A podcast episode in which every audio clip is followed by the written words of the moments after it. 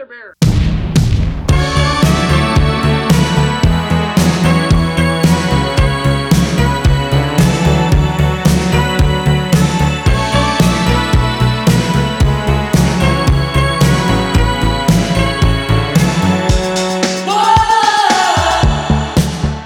大家好，这里是啤酒事务局和酿酒巷的串台节目，我是天，我是酿酒巷的主播，我也是啤酒事务局的蕊蕊。哎，大家好，咱们今天厉害了，跨越了快，真的快三千公里了。对，然后自己和自己串台，没有没有，不说就都是串台。对对对，然后我现在是来到了蕊哥的地盘儿啊，来到了云南，我也很高兴，我们俩快阔别八个月了。嗯，终于在我的家乡见到了久违的你，我很我很高兴，我很开心。对，然后咱们今天一起来到了丽江，对，啊，来到了丽江，咱们非常牛逼的啤酒旅行社的合作酒吧，给盾友打五折的合作酒吧。啊，对，所以必须要聊一聊。那咱们今天欢迎今天的嘉宾，丽江依云酿造的主理人朱杰，朱杰哥，杰哥，朱师傅。来，杰哥给大家打个招呼。啊，大家好，大家好，我是那个丽江易云酿造的主理人朱杰啊。对，想到丽江啊，我其实，在一零年的时候，十二年前第一次来到丽江，当时对丽江没有什么好的印象，感觉很商业。那直到去年杰哥加入啤酒旅行社，我看什么。首杯免费，长期五折，那我觉得一定要来一来，来见识一下到底是有多淳朴。对，然后我在想，是不是这个酒不好喝呢？那结果今天晚上，哎，喝了杰哥的酒，被征服了，哎，非常牛逼。欢迎全国的盾友来丽江，来给年轻的老板上一堂课。来来来，我们为了能够很难得的相聚到丽江，我们先喝一个，干杯，先喝一个。啊，一般我们不会这么早的碰杯啊，但这个酒确实比较特别。我觉得这个酒款风格我是从来没有喝过的。嗯，帝国西打，我的老天，在我心里我只喝过帝国世涛、帝国 IPA。对，啊，我觉得帝国西打就是一个很很玄妙的存在。它里面的那个原料，可以请杰哥介绍一下，是我们嗯我们本土的一个植物，对吧？对，这个呢，本地叫香橼。然后香橼呢，就是普通话是香橼，本地的一种水果，云南这边特有的。然后这个水果呢，可能大家没见过，就是外观是柠檬黄的颜色，然后长得呢有一点像柚子，但是当你切进去以后呢，你会发现它长得像哈密瓜。然后里面是有一个瓤，就是像哈密瓜那种，中间是空心的，有瓤。然后这种水果呢，它的风味非常的独特。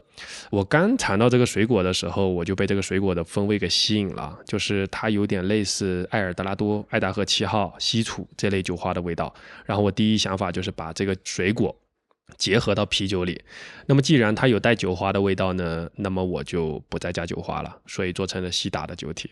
然后它的果香味呢比较独特，它带西柚、柑橘、百香果、芒果，就是各种热带水果的味道，它已经集齐于一身。然后在丽江这边本地的一些本地人呢，买这个水果回去，他不会着急吃掉。它的果皮上会含有很充足的果油的成分，他们会放在家里面，放在卧室，放在客厅，先放上半个月到一个月，这个水果不会坏，说明它外面的保护油脂非常的厚，在丽江这么干燥的地方能储存很久，每天回家就会闻到各种热带水果扑鼻而来的很清新的味道，然后就非常舒服。那我多问一句哈，我我我作为云南人。我今天也是喝这个酒，这种烂梗要 扣钱。蕊哥今天晚上已经喝到位了啊！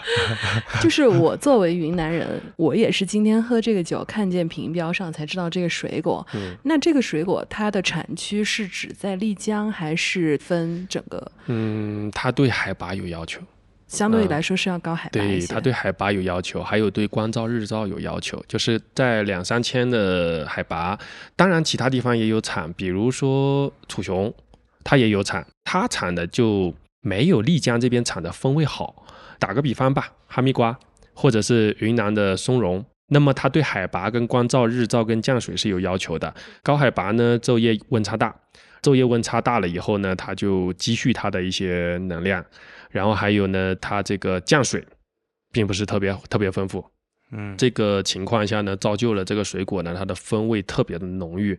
就丽江产的和楚雄产的，就是我们在吃起来跟闻起来就差别就非常大。类似于哈密瓜，哈密瓜在其他地方种出来的可能没有那么香甜，但在新疆昼夜温差大，光照光照非常强，一天新疆能晒上个十多个小时，风味就非常浓烈啊。那我说说我喝起来的这个感受，因为刚刚听了这个嗯水果的描述嘛，嗯我觉得香园就好像一个水果的万金油一样，嗯它集了好多水果的优点，既有香味，然嗯后也有酸味，然后有香气。虽然这是一个帝国喜打，度数是多少度？十三酒精度，完全喝不出来。嗯，就像很云南嗯很多酒，我们称为温柔一刀嘛。我觉得这个酒也可以被称为，你可以，这个是温柔大刀。你毫无知觉。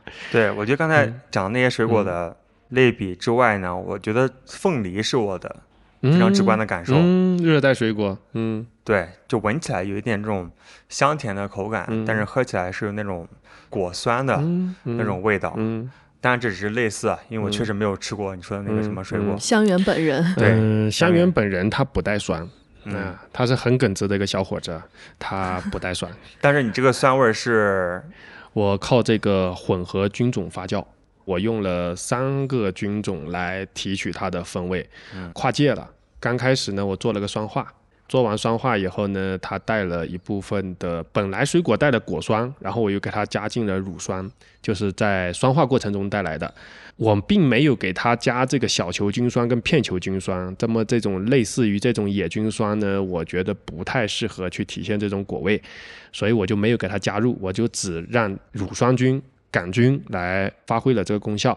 那么呢，后面呢，其实我还混合了其他的菌种。为什么会说跨界了呢？其实我还运用了酿造葡萄酒的一些借鉴，用了葡萄酒的菌种，还有啤酒的菌种去混合发酵，所以它的酒精能干到十三度。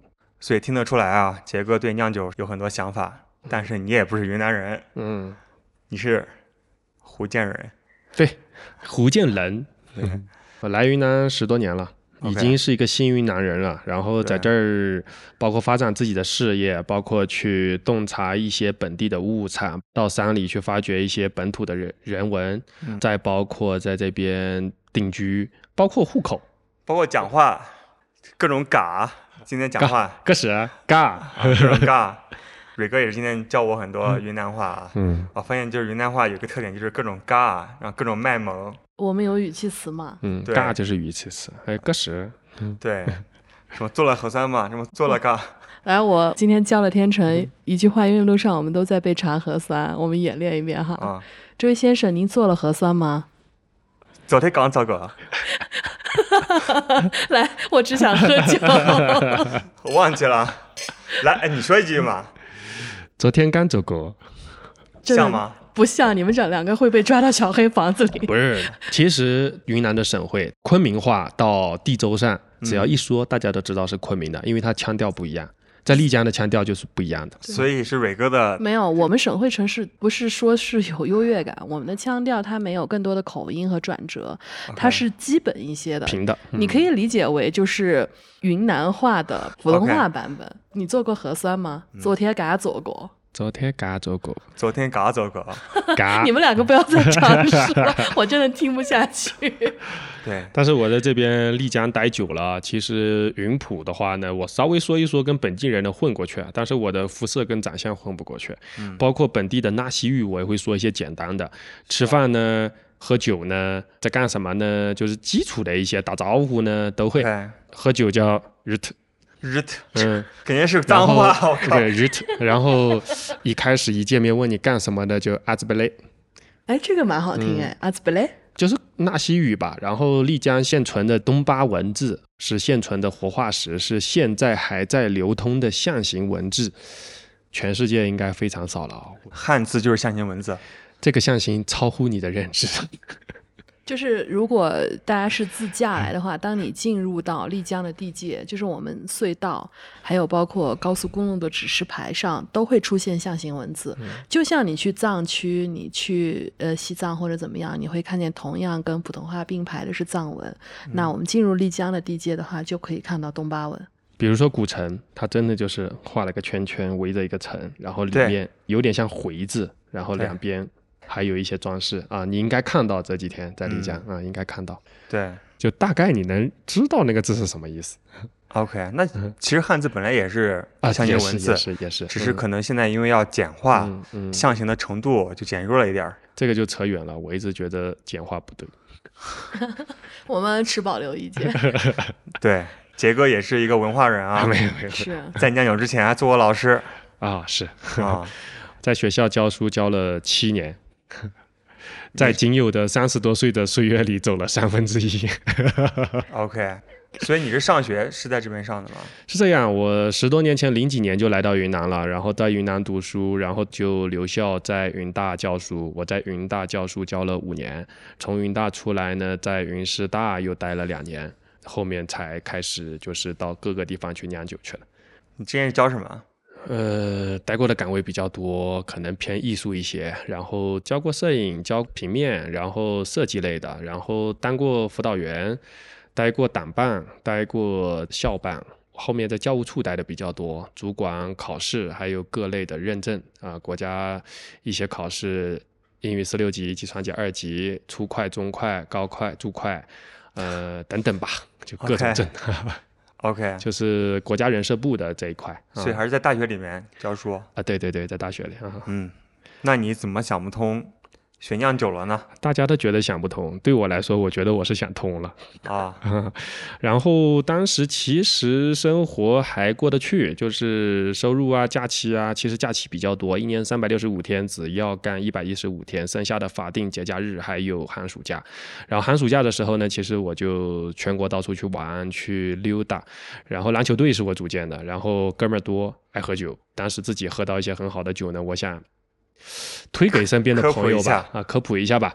但是那个量的篮球队一喝酒的，妈的，五箱六箱十箱，那还不如自己酿。然后自己酿酒呢，刚开始也是有各种不良风味吧，DMS 啊，乙酸柚子啊等等吧，然后酸乙酰啊等等。但是呢，球队的兄弟都很给力，第二天头疼也得喝完，全部喝完，给我消得干干净净。然后那个时候呢，就已经在玩家酿了。玩家酿的时候呢，其实氛围非常好。但是那个时候呢，就是条件也艰苦，液化气灶、锅碗瓢盆、矿泉水桶就是发酵桶，啊，原料也很难买。然后后面呢，寒暑假的时候呢，我就会到各个地方去，前店后厂也好，酒厂也好，我就从最基础的开始做，就是小工，包括麦芽上卸货，一次过来嘛，一吨、两吨、三吨麦芽就一个人卸。小工指的是酿酒助理啊？啊，对。我从最基础、最基础做起的，上卸货呀，清理设备呀，清理场地呀，然后酿完酒趴在那个沉淀池里面，我记得非常清楚。沉淀池，我清理的连一颗麦芽都不在，把地沟板翻开，然后清理的干干净净，一点污垢没有。然后连沉淀池里面，沉淀池本来就是用来沉淀麦芽，不让它进下水道的，我清理的一颗麦芽都没有。哎，我突然想到初中的时候做什么语文阅读理解啊。据说日本人刷马桶，刷完之后要就喝一口什么马桶里面的水，就是做到极致嘛。对，接近是那个感觉是吧？我就那种感觉。既然我就做，我不管是做最基础的，还是说做助酿，再到后面做酿造，就是所有的东西，只要我做了，我就会把它做到好。我不觉得我做到极致了，肯定有人比我做得更好。但是我尽自己最大的能力，我把这个事情做好。嗯啊，包括以前在学校也是。OK，举个例子。你做了什么极致的事情？受到了校长或者是同学们的嘉奖？学校里呢，要从读书开始说了。我读书的时候呢，我读书时候就很忙，从大一的时候一直到后面留校的时候，其实我是全校破例的，大四就开始带班的人，全校我是唯一一个，一般都要等毕业以后，但是我大四就开始带班了，我大四就当了辅导员。我从大一开始我就一直在外面，我有在画室教过画画，做过设计公司。设计公司是高三的时候了，大三大三，然后在纽约的电影展上面都已经拿过奖的一个专门拍云南本土视频的这么一个自媒体啊我在那工作过。在大学期间呢，一路走过来呢，一直干到校的学生会主席，然后又是党员，每年都拿国家奖学金，所以才能顺利的留校。啊，根正苗红啊，是这个事情。平步青云。对，就是没有没有没有，我觉得一辈子很短。然后呢，在单位里面呢，特别是后面到师大以后，我在单位里呢，我身边全是老娘老官儿嗯，就是哥哥姐姐，啊，对，老哥哥老姐姐。对，老哥哥老姐姐。年纪都比较大，身边其实最年轻的就是我了。其实我性格是比较叛逆，并不太像一个人民教师。骑大排量的嘟嘟嘟摩托车就是我，全校就我一个在学校里兜。然后不仅自己喝酒呢，还带着学生喝酒，也是我。那就是 GTO 麻辣教师喽。然后任何东西呢，都是为人先的，就是我。我就觉得在这个体制里面吧，我可能不是性格太合适，然后再加上就是很教条、很死板的那种。工作环境让我感觉也比较压抑，但是呢，我每天下班以后，我非常开心的是两个事儿，三个事儿，一个是一下班我就去打篮球了，打完篮球呢，我回去吃个饭呢，我就去洗澡了，很开心。然后洗完澡呢，我就开始喝精酿啤酒了，我就很开心。这是每天最开心的三个事儿。啊，当时就喝精酿啤酒，那还挺挺。前卫的。不，现在看来不是精酿啤酒，其实就是些大货，科罗娜、一六六四、OK，教士、福加白，就从这里过来的。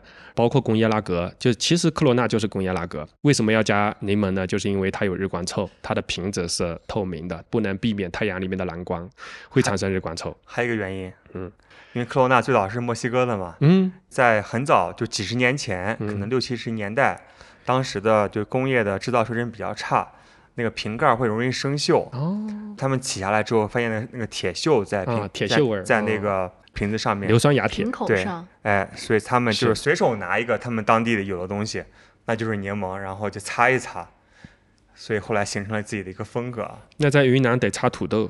淀粉太多会有沉淀。对，反正就是很多风格就莫名其妙就产生的嘛，嗯所以咱们也说不清楚。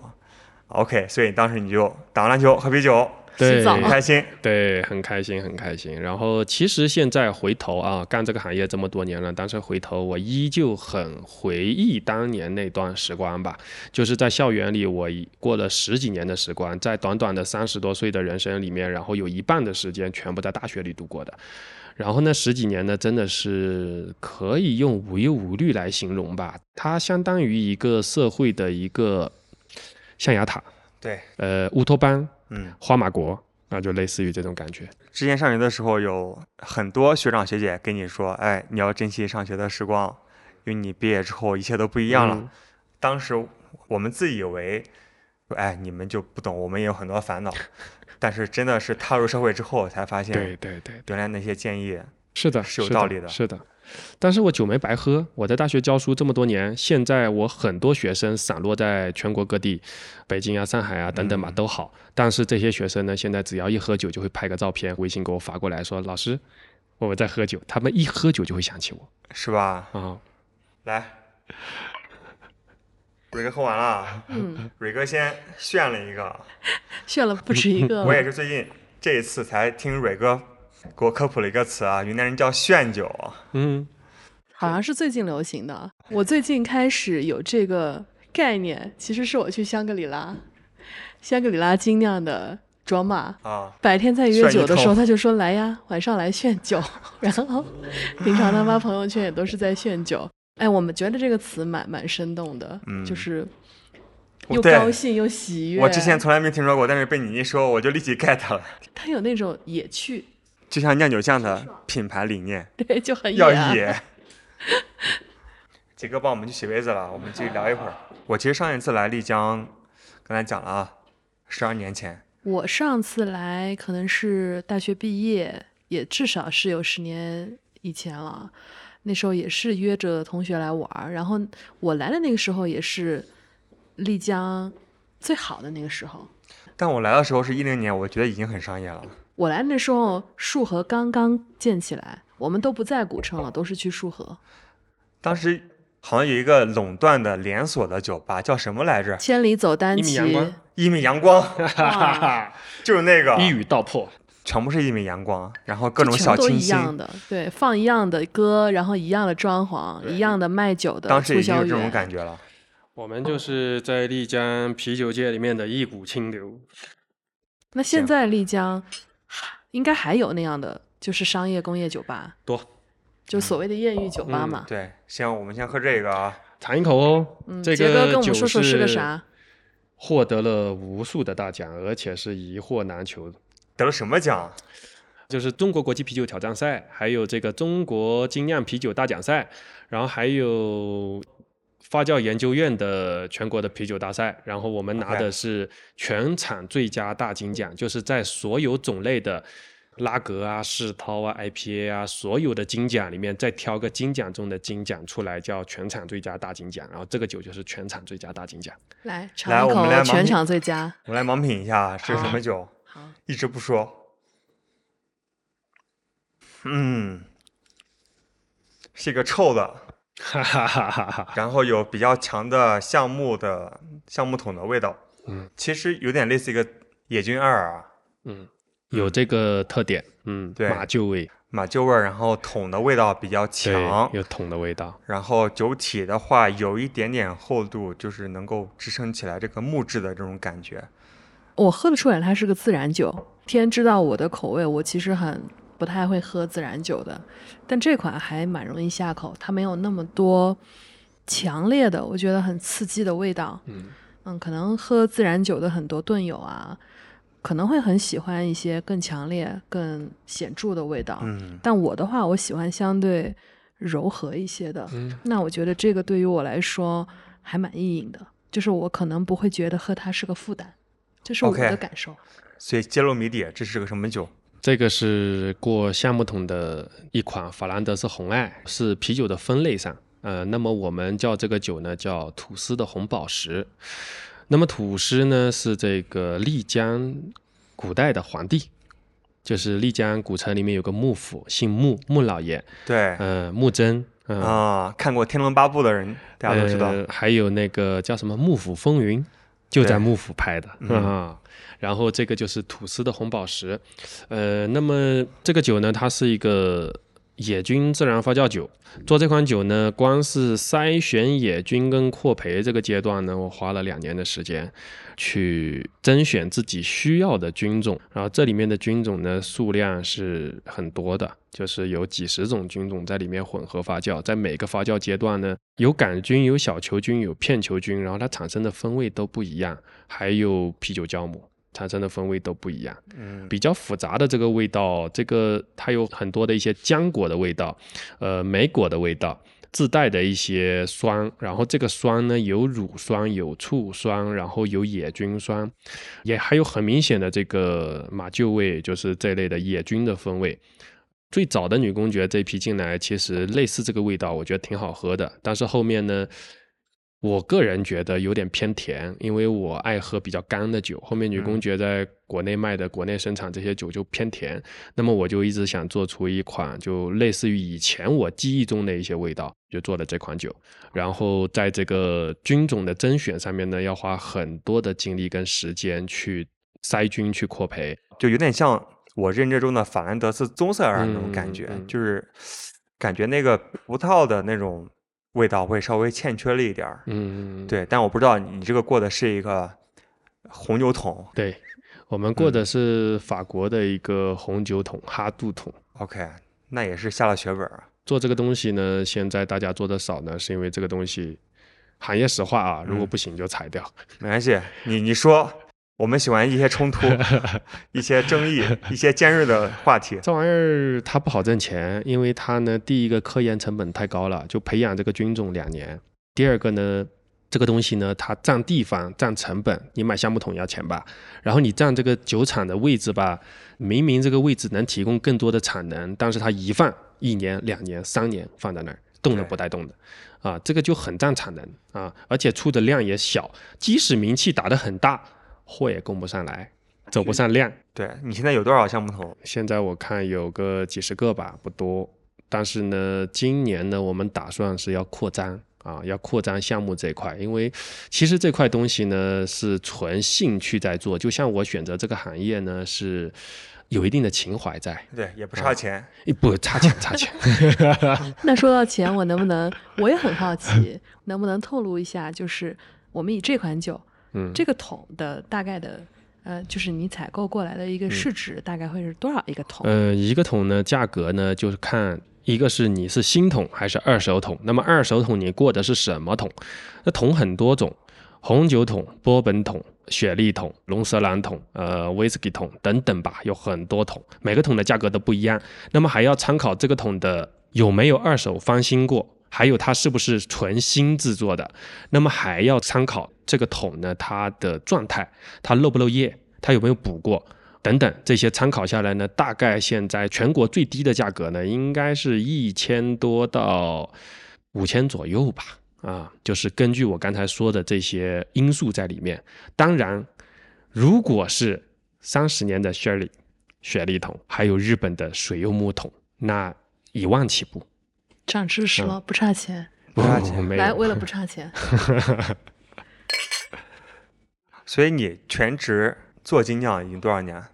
你要说真正开始做的话，就是。专业做三酿的话，应该是一八年、一七八年了，开始做三酿。但是之前一直在做家酿。篮球队的兄弟们一起喝，兄弟们嘛，身体好嘛，头疼也第二天扛得住。OK，你就把一些这种发酵风味。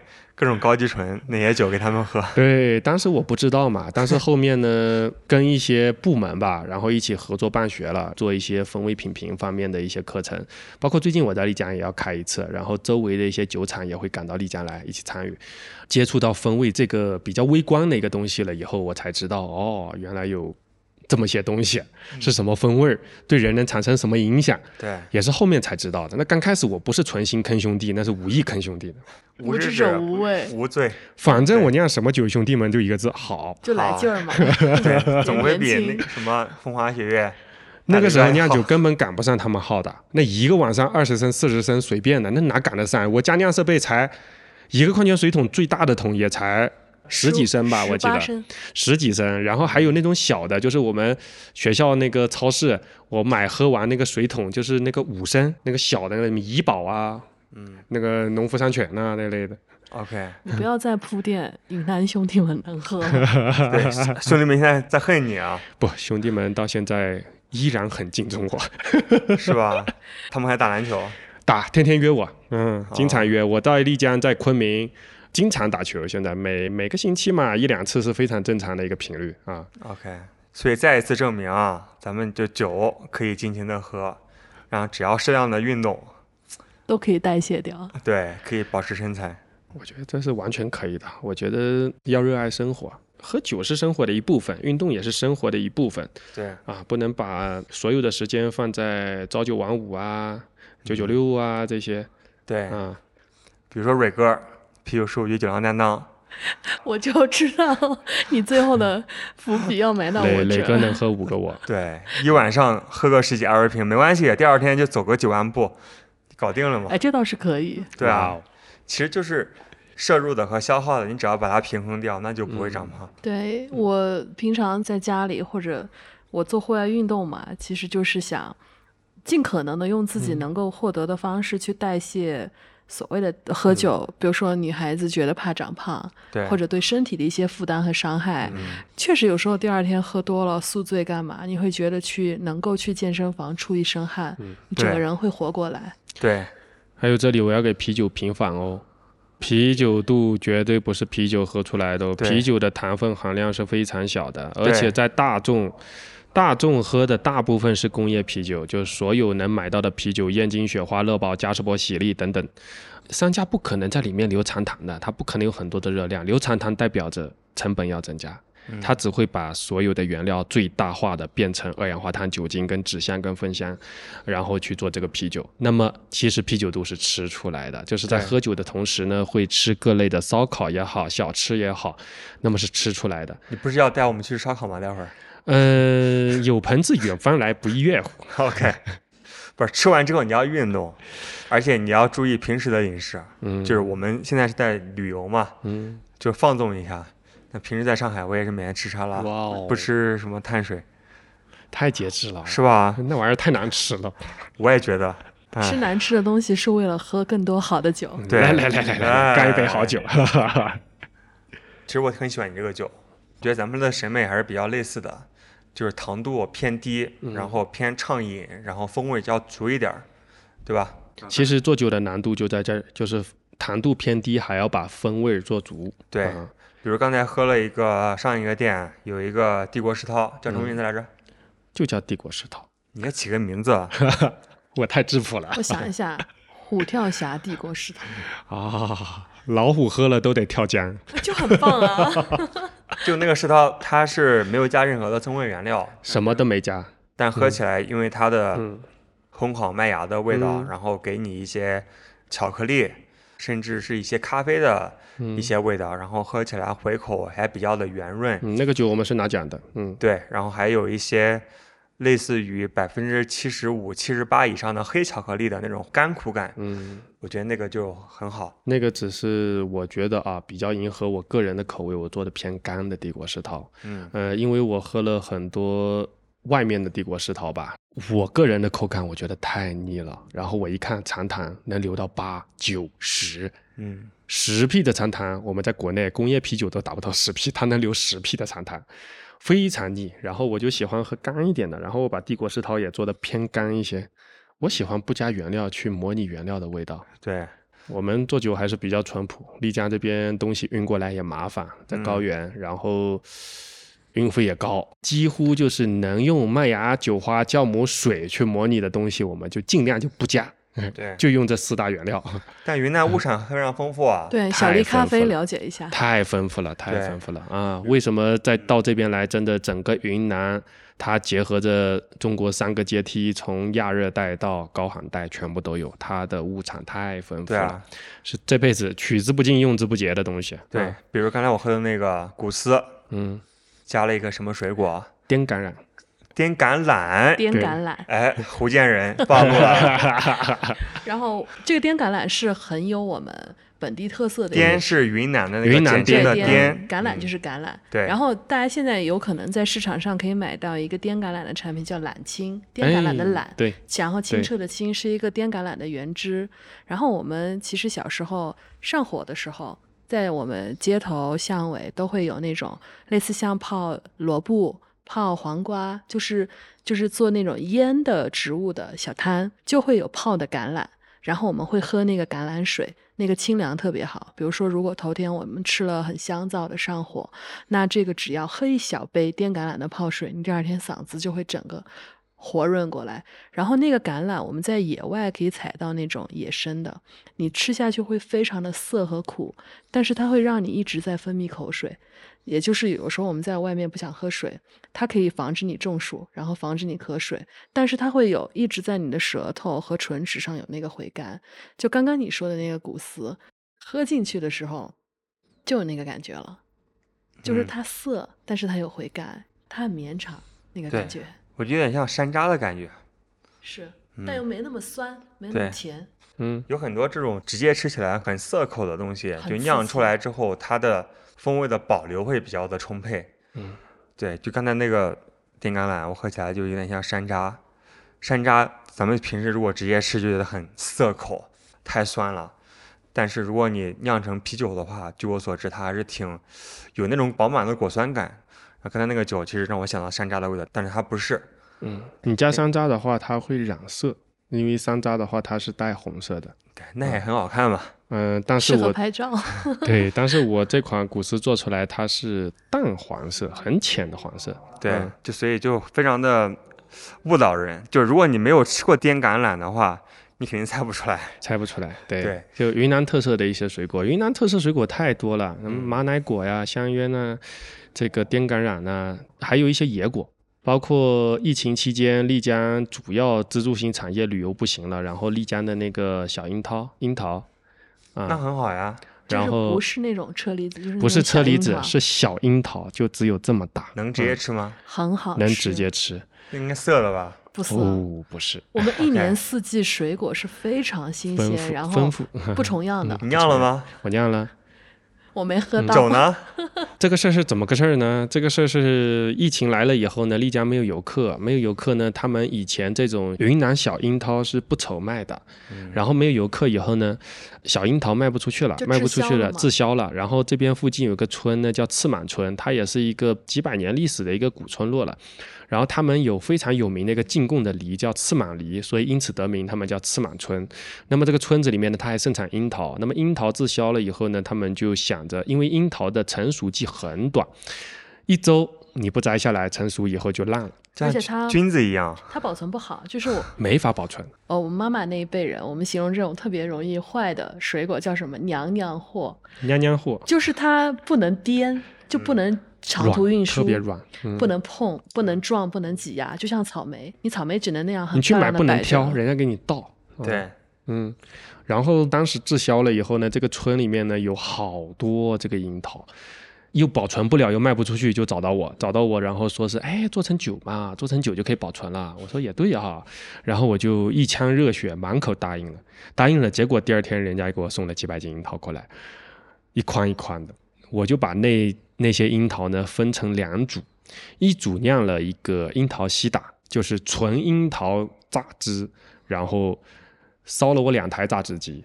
给它做了一个樱桃西打，然后另外一半呢做成一个樱桃的一个蛋艾，啊，樱桃真味的蛋艾听起来很好喝，我也是觉得是很好喝，但是我这辈子都不做了。为什么？伤神伤手。你不知道那个樱桃只有小拇指尖尖的半格那么大，它很小，它还有核，还有核啊、那核你得去，怎么去呢？我找了全店所有的员工坐在那儿，我们拿个筷子捅樱桃捅到天亮，捅一个出来一个核，捅一个出来一个核，然后一串咔拿下来就没有核，因为那个核呢有一个添加量，因为樱桃的核是有氰化物，氰化物只要零点零几克就能毒死一头牛。嗯啊，所以我们要把核全部去掉。但是樱桃核又会带来一定量的情况下，它会带来一个樱桃特殊带的杏仁味儿。然后我会保留非常少的一部分的樱桃核，然后再加上纯樱桃肉榨汁，做出来的樱桃风味就很正，，OK，所以挺好喝的，但是很费劲。非常费劲。啊不想再做了。嗯你可以把它卖的很贵，我跟你讲，真实做水果酒的感受啊，用纯果做。第一，所有环节你要杜绝它染菌，这对卫生要求非常高。其二，先把鲜果去核打成浆，浆还要滤成汁，汁还要去果胶，去完果胶再来发酵，很麻烦。不是？所以你要卖贵一点嘛，就人工帮你搞。劳动密集型产业，对，行，那杰哥去打酒了，我和蕊哥我们一起去洗手间 歇一会儿啊，冷静一下，冷静一下，然后我们先插一首歌，然后回来之后我们继续聊一聊。好，好。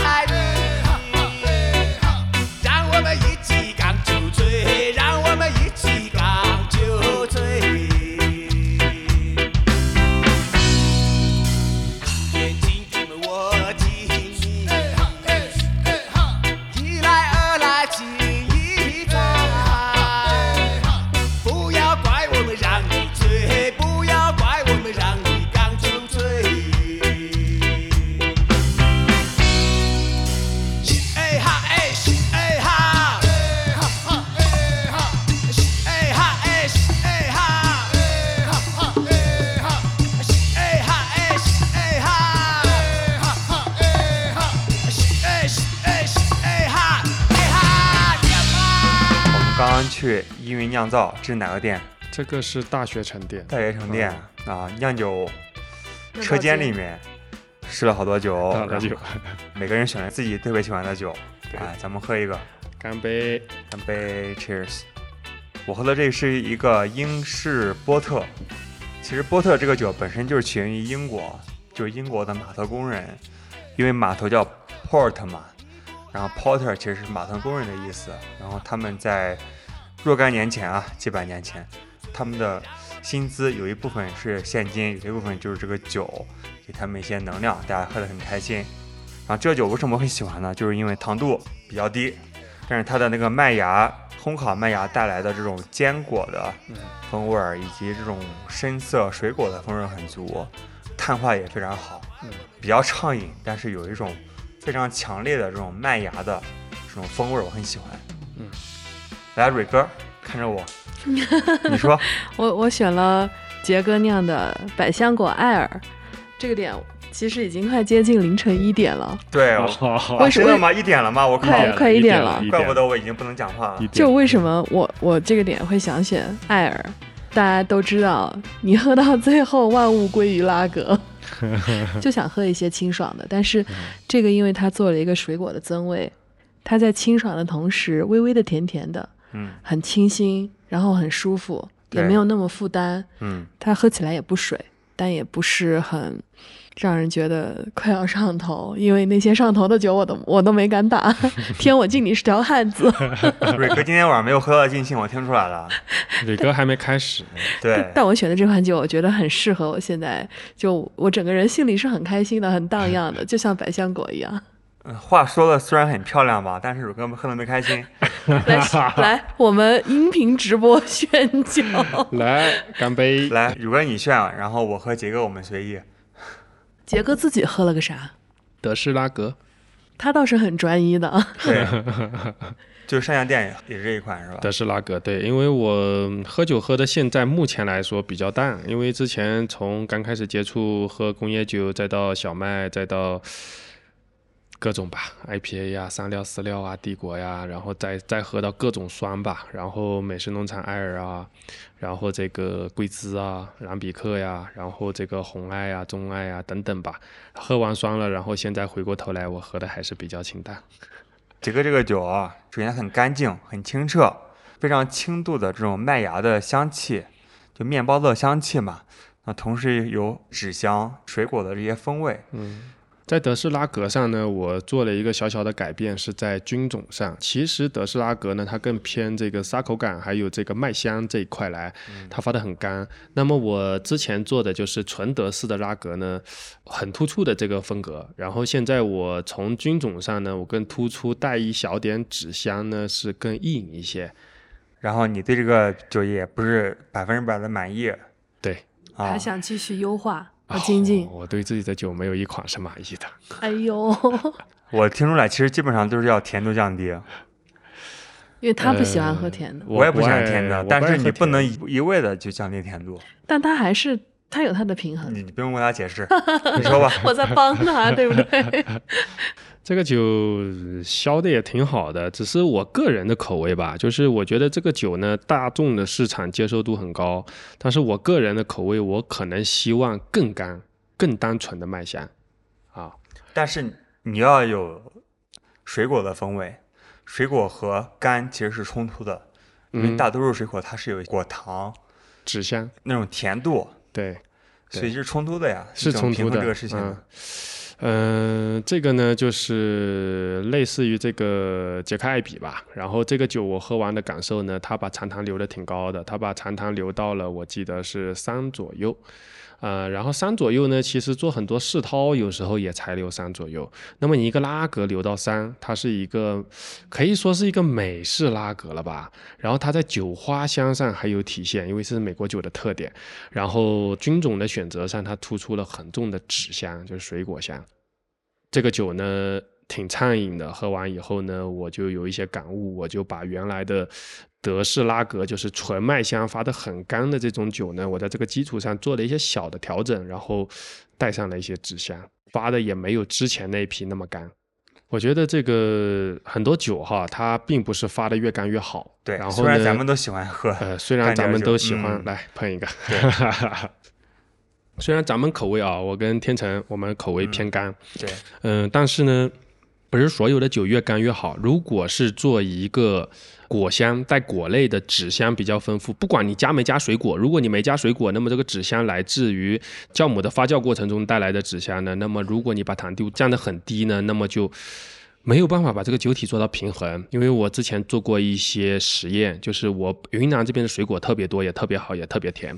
那么做了个平行实验吧，我把这个荔枝、还有芒果、还有菠萝，就是大家熟知的这些水果，就热带风味很足的、很香浓的水果，我做了一个实验呢，是我把这些水果榨成汁，一滴水都不加，通过发酵啊等等这些手段呢，我把里面所有的糖分清除的一点不剩，干干净净，然后我再去喝这个液体的时候，没那个味道了。就不是我平时熟知的荔枝的味道、芒果的味道跟菠萝的味道，就完全不一样了。所以这个纸香呢，它最后剩下来呢，它必须要有一些甜度，即使是一小点去烘托，达到一个酒体的一个平衡。对，啊，然后这个糖度呢，这个甜味呢，你可以是不可发酵糖，可以是三糖，二糖一糖呢一般不留，但是可以提供一些三糖不可发酵糖，那么去支撑这个酒体。那么这个酒体呢，它有一个厚度，它才能支撑出它的一些纸香、一些果香，啊就果肉的感觉。对对对对对，嗯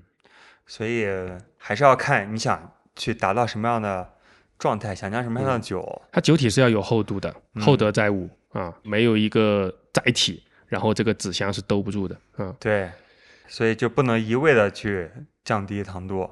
看什么酒啊？如果假如说我真的酿一个纯德式的拉格或者纯德式的皮尔森的话，那我会把这个酒做到极致嗯，啊。但是一般来说的话，如果是就比如说这一批的拉格，我会带一些纸箱的话，那么我相应的我就会去保留一些三糖嗯，啊。然后刚才也喝到你的果泥，嗯，你也妥协了。向流行妥协。也不是，其实现在市面上你几乎看不到我们依云有果泥的酒，为什么呢？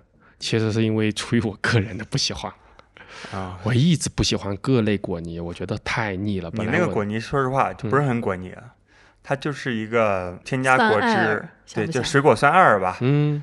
就算这个感觉。嗯，这个酒呢是什么个契机呢？是一个圈内的朋友，他是在宁夏做葡萄酒庄的，他是专业的葡萄酒酿酒师。然后他喝到了那个邪恶双子的一款带奇异果的果泥的啤酒，那么呢，他就给我寄过来，让我尝了一下。他说你酿出一个这个酒，然后给他邮过去。我喝了一下，然后我就酿出了一个很类似的这个酒。那么我们狠下血本的这个酒呢，是我们用的所有的果泥都是进口的，包括奇异果主打的果泥都是进口的，然后里面味道很复杂，有奇异果味，有橙子味，有香草味，还有椰子味，就是比较复杂，但是有一定的比例，就是其他是配角，它不能抢走奇异果的这个主角啊。然后这个酒我就给他寄回去了，然后他就觉得我把邪恶双子的酒驾都打下来了。啊，现在大家听到音乐的杂声，就是我们录音的地方的二楼是一个 KTV，然后杰哥跟我们科普说，本地人有可能唱嗨了就把门打开很正常，云南人啊我觉得，Open your door。我觉得云南人我特别爱，就是很热情、很质朴、很纯真。然后是吗？我有这样的特质吗？有，真的吗？对，我杰哥也有这样的特质我很爱。云南人，所以我决定就留在这儿了。云南人和新云南人，我是可能是一个未来的新云南人，来，为了为了为了云南哎，七彩云南欢迎你，就感觉云南人就真的比较好客，比较野。也去。我觉得，就我们可能没办法讲太多，但是我们都会在行动上表达出来我们的热情和好好怕客。要找我们炫酒的人，嗯，今天要不是今晚有录节目，第一场我们就开始炫。对不是炫 whisky 没意义，咱我们要炫酒炫事务局。我们是喝做精，啤酒啊我们是精酿人，精酿 没问魂题啊，第一场的时候我先带个二十升的桶去，我们先炫个桶。哦，这这可你可以跟你科普一下，我们现在出去喝酒都是拿桶，我们都是拿桶去，二十升。二十升桶我有我有便携打酒器，不用带打酒机，我冰库冻好了，我拿过去一直喝到二十升，喝到见底，酒还是冰的。你现在说没用啊，我们待会儿带你感受呀。不是，主要是今晚要录节目，但是一会儿下一场可以的。啊，是但是我的体力不允许啊 我可以的允。许的年轻人，啊！蕊哥，咱们是一起的，是不是？没有我，我干嘛和我在云南，我和杰哥是一起，你是我尊贵的客人和我的上级单位。啊，行吧，大佬碰个杯。哎，今天是挺开心的。来到丽江也是十二年之后啊，回到丽江，我觉得还是故地重游这种感觉。就不管这个古城怎么样，因为还没有去过，说实话，就去哪个地方不重要，人最重要，人最重要。哎，嗯，对，和谁喝酒跟我的观。点一样，我觉得喝什么酒不重要，重要是跟谁喝酒。对，那个古城怎么样，其实我也不在乎他。是嗯我作为一个本地人，其实好像也是今年来丽江来的比较多，嗯因为呃玩户外嘛，然后因为和杰哥要一起，然后要经常就要试酒，我俩也喝酒，然后也会约着去徒步干嘛。但是确实就是像你说的，很商业、很旅游、很古城的地方，其实我们自己都不太我们会去了。不去啊，但是来到这里，还是觉得有那种亲切感很亲近的感觉。嗯，天高云淡嘛。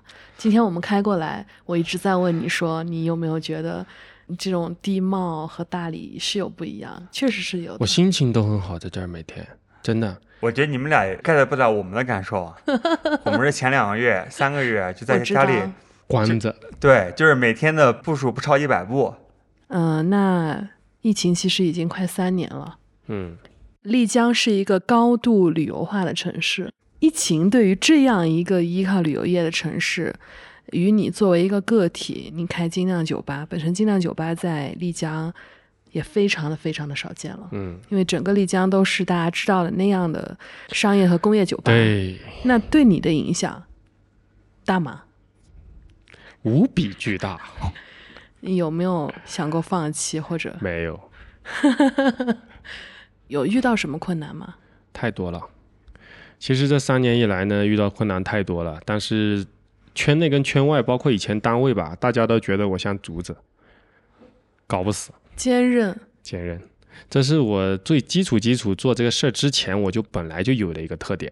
这个疫情是这样，一九年年底，丽江市食药监就通知所有的娱乐行业、餐饮行业全部关门，从一月份通知的，然后一直关到五月二十三号，我太记得了，五月二十三号我们开的门儿啊，然后这一关就是将近小半年。开起来以后呢，也没什么人，为什么呢？因为丽江的支柱型产业呢，就是旅游第一，餐饮第二，娱乐第三。其实餐饮跟娱乐不能排第二、第三，应该是并肩的，有可能娱乐更更厉害。那么疫情对这三个行业是毁灭性打击的。那么娱乐包括了酒吧、KTV、夜场、电影院等等，这属于休闲娱乐。那么这三个行业丽江全占，而且是丽江的支柱型的产业。那么我们在这个三倍打击之下，那个时候怎么办呢？送一些外卖。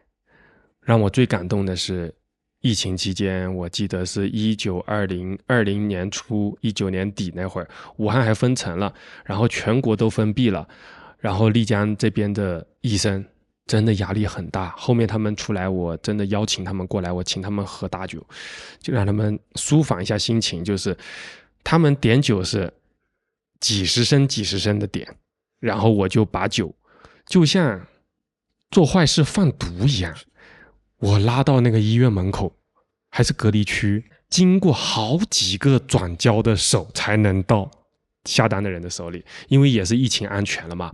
什么门口接的人接完以后，保安又要接，保安接完又要中间有中转一手，中转一手再到医生手里，又有四五手要转。但是过来接酒的人，我看到了，就是他戴着口罩，嗯，戴着口罩，戴着眼镜，但是眼睛里全是血丝，一看就是没有怎么睡觉。然后那个鼻子被那个口罩压的，就是好几个痕嘛。他戴着口罩，但是上面还有之前压过的痕，我就觉得太不容易了。嗯啊，太不容易了。然后开始我只是送酒，到后面我就请他们喝酒，我觉得太难了这些人，然后就请他们喝酒。当然，我也不是做慈善啊，我得活下去。当时就是一直在做外卖这块，然后撑过了这个环境，撑过这个环境呢，到后面一丽江三年以来，三年了。一直没有游客，到今年的六月才慢慢的好起来，有一些游客。那么现在疫情反反复复呢，谁也没有办法预料到下一步疫情什么时候再复发。那么还是坚持走好当下，包括继续做一些科研，做一些新品研发，包括本地的一些供酒。那么我们为了求生存嘛，那么打不死的小强嘛，我们给健身房供酒，给台球厅供酒，给客栈供酒，给酒店供酒，给酒吧供酒，给餐饮供酒，给烧烤摊供酒，然后我们都在做，然后有一个资金流运转起来，求不死。那么在不死的情况下呢，依旧没有放弃自己的理想去做一些科研。那么包括这两年我们拿了全国好多好多奖，那么拿的这些奖项呢，应该在整个省内的数量跟质量，我们应该是全省第一了。当然，我希望就是所有的同行在疫情下面要坚持下去，大家齐心协力，一起度过这个难关，然后大家都越来越好。真的能撑到现在，能活到现在是很不容易的，真的是夹缝中求生存呐、真的就是一棵小草破石而出的那种感觉。嗯我既然从这个单位跳出来，包括在国内酿酒，包括我还在去国外酿酒，在国外的酒厂里面酿酒也那么久了。其实我在当时国外我很好挣钱的，嗯、我一八年才回国，为什么呢？当时我在国外卖酒一杯四百毫升嘛，才卖十八块、二十三块、二十八块，但是是欧元哦，拿回来就变成二百八一杯喽，有汇率。呃，那么当时是很好挣钱的。那么一八年呢，我看到国内的一些酒厂哈，厂牌雨后春笋一样，撑起来了，都在办厂了。那么我觉得，我当时在外面的时候，我一直关注的国内的情况。那么我觉得时候到了，精酿时候到了。结果我一八年回来呢，从一九年开始做这个依云酿造这个品牌呢，谁也估计不到，百年一遇的事就让我赶上了。当时我记得 SARS 过来了以后，当时我还小哈，SARS 过来也就半年的时间，当时非常乐观，顶多 SARS 嘛，SARS 多厉害，也就半年嘛，我非常乐观，我觉得半年就过去了。那么一下下来三年了，谁也没有预测到，反反复复，但是我依旧坚持，我我是个乐观的人。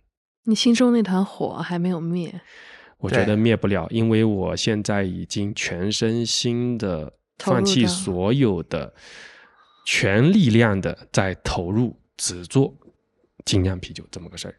那么我希望把这个事儿做好啊，就只做这一件事儿，做一件事做好就行了。希望依云酿造越来越好。啊，希望大家越来越好。对，然后在这里，同时也非常感谢现在还能坚持做实体，嗯，嗯，坚持开着店的精酿酒吧的老板和做品牌的老板们，谢谢你们。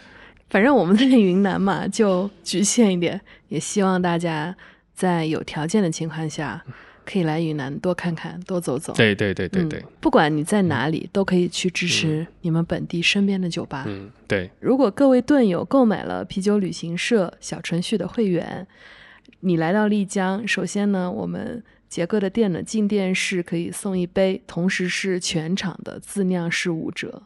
太牛逼了，哦太开心了，那要这是我回丽江的动力啊！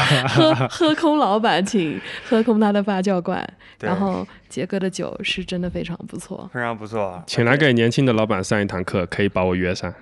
就是丽江，呃，丽江也有很多不止于所谓的大家刻板印象里面对艳遇啊、酒吧之类的影响。我们这里也有很漂亮的风景，有好喝的酒，有有意思的人，你只要找得到，哪里都是彩云之南。对，哇哦，关键是找到好喝的酒。很有趣的好人，有趣的人儿，哎，咱们今天来来干一个。炫一个，等等炫一个等，炫了，真的要炫一个炫了，最后好。行，那今天非常感谢杰哥的分享，谢谢蕊蕊和啤酒叔一起串台。谢谢天画了三千公里来找我。哎三千公里没有吧？两千多公里。有有就是我昨天查，你从上海到大理是两千七百六十一，开车还是不行啊？开车，从鸡胸脯到鸡屁股，然后呢、啊又从大理到沙溪呢是一百三十二公里，然后今天你送我从沙溪到丽江，真正的一百公里，我们花了三千公里来丽江对。跟大家录了一期节目。我太荣幸了。那今天晚上还不多炫一炫。嗯大家就听到这儿你们就自己喝起来我们还要现在我后面要带他们去炫酒了 太牛了好。我要带他们俩去炫酒了。我们结束工作了撑了一天终于把 节目录完了。谢谢大家。谢谢大家拜拜。拜拜。谢谢谢拜拜。